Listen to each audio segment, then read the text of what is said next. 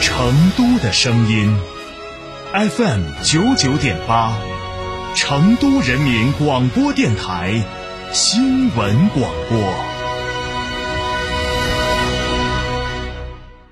买车到四川新众吉利 4S 店，特供车型限时钜惠，至高享四万五千元优惠，厂家直补购置税百分之五十。详询四川新众吉利 4S 店，销售热线零二八八六六六八八零六。兰亭装饰二零二二全国家装企业标准领跑者整装新品重磅来袭，一百五十平米套四双卫，原价四十一万，现价仅需二十九万八千八百元，立省十一万多。整装包含一线品牌材料、中央空调、全屋软装、索菲亚四十平米定制衣柜。预约报名还可享一门到顶环境治理等电台专属服务。电话详询六七幺六幺幺六六六七幺六幺幺六六。兰亭装饰。每日一席话。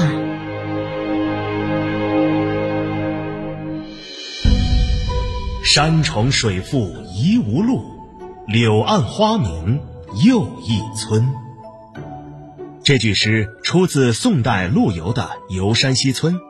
既写出了山峦重叠、水流曲折的自然美景，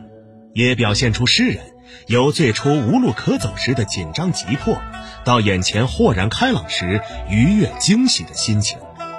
这种在困境中又重见生机的欢喜，千百年来广泛被人引用。二零二二年十一月四日。国家主席习近平在第五届中国国际进口博览会开幕式上的致辞中，引用了这句诗：“山重水复疑无路，柳暗花明又一村。路就在脚下，光明就在前方。中国愿同各国一道，践行真正的多边主义，凝聚更多开放共识，共同克服全球经济发展面临的困难和挑战，让开放为全球发展。”带来新的光明前程。借奢上俭，艰苦奋斗，历览前贤国与家，成由勤俭，败由奢。不论生活多么幸福，我们都不能丢掉勤俭节约这个传家宝。前进道路上，我们要始终牢记“奢靡之始，危亡之见”的深刻警示。时刻绷紧勤俭节约、艰苦奋斗这根弦，努力在新的赶考之路上不断铸就事业发展新辉煌。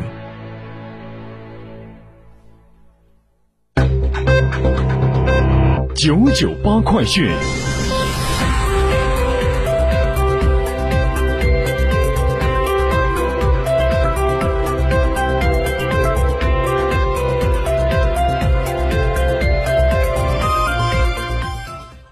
北京时间十四点零三分，这里是成都人民广播电台新闻广播 FM 九十九点八，我们来关注这一时段的九九八快讯。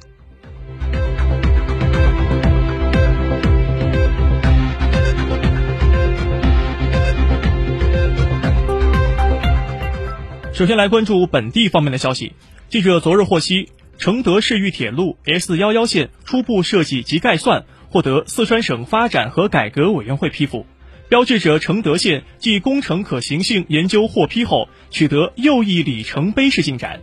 据悉，项目计划于三月二十号开工，二零二六二零二六年的十二月三十一号达到初期运营条件。S 幺幺线项目初步估算总投资为三百零七点九四亿元，线路全长七十点八四公里，其中高架段为四十五点三零公里，地下段为二十三点九一公里。路基及过渡段一点六三公里，项目起于成都地铁一号线维加碾站，止于德阳市德阳北站，途经成都市金牛区、新都区、彭州市、德阳市广汉市和金阳区，设车站十五座，其中地下站十座，高架站五座。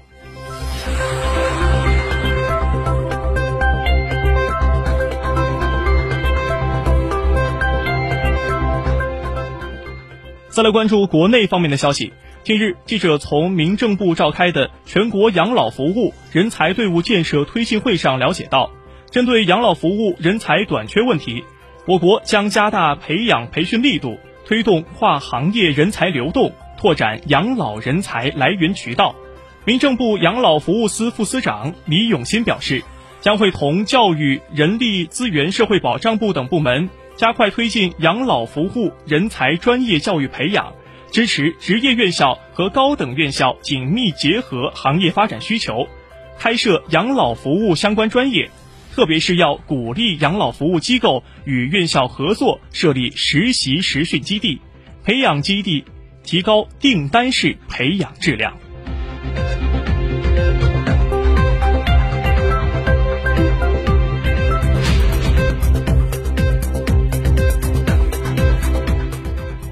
三月二十九号，记者从人社部获悉，春风行动暨就业援助月火热开展，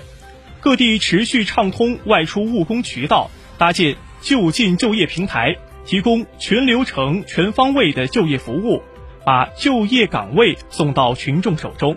截至三月二十二号，累计举办各类招聘活动五点五万场，发布岗位三千五百二十万个。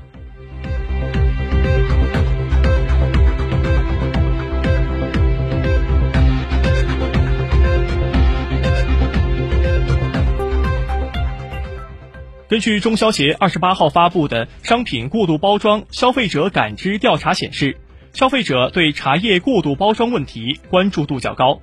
中消协建议，在制定茶叶包装标准时，参考月饼、粽子包装新标准，在包装层数、包装成本比例、包装材质方面的要求，考虑单件小包装，最低重量不应该低于一次冲泡的茶叶量。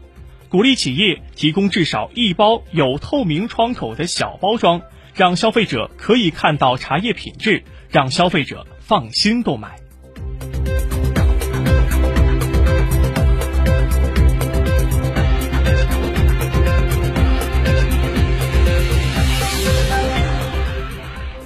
好，九九八快讯，再来关注体育方面的消息。三月二十九号上午，中国足协公布了获得二零二三赛季联赛准入资格的俱乐部名单：广州城俱乐部、昆山俱乐部无缘中超，陕西长安竞技俱乐部和淄博蹴鞠俱乐部无缘中甲。新赛季中超和中甲联赛都将重回十六支球队，扩军至十八支球队的这两级联赛只存在了一年。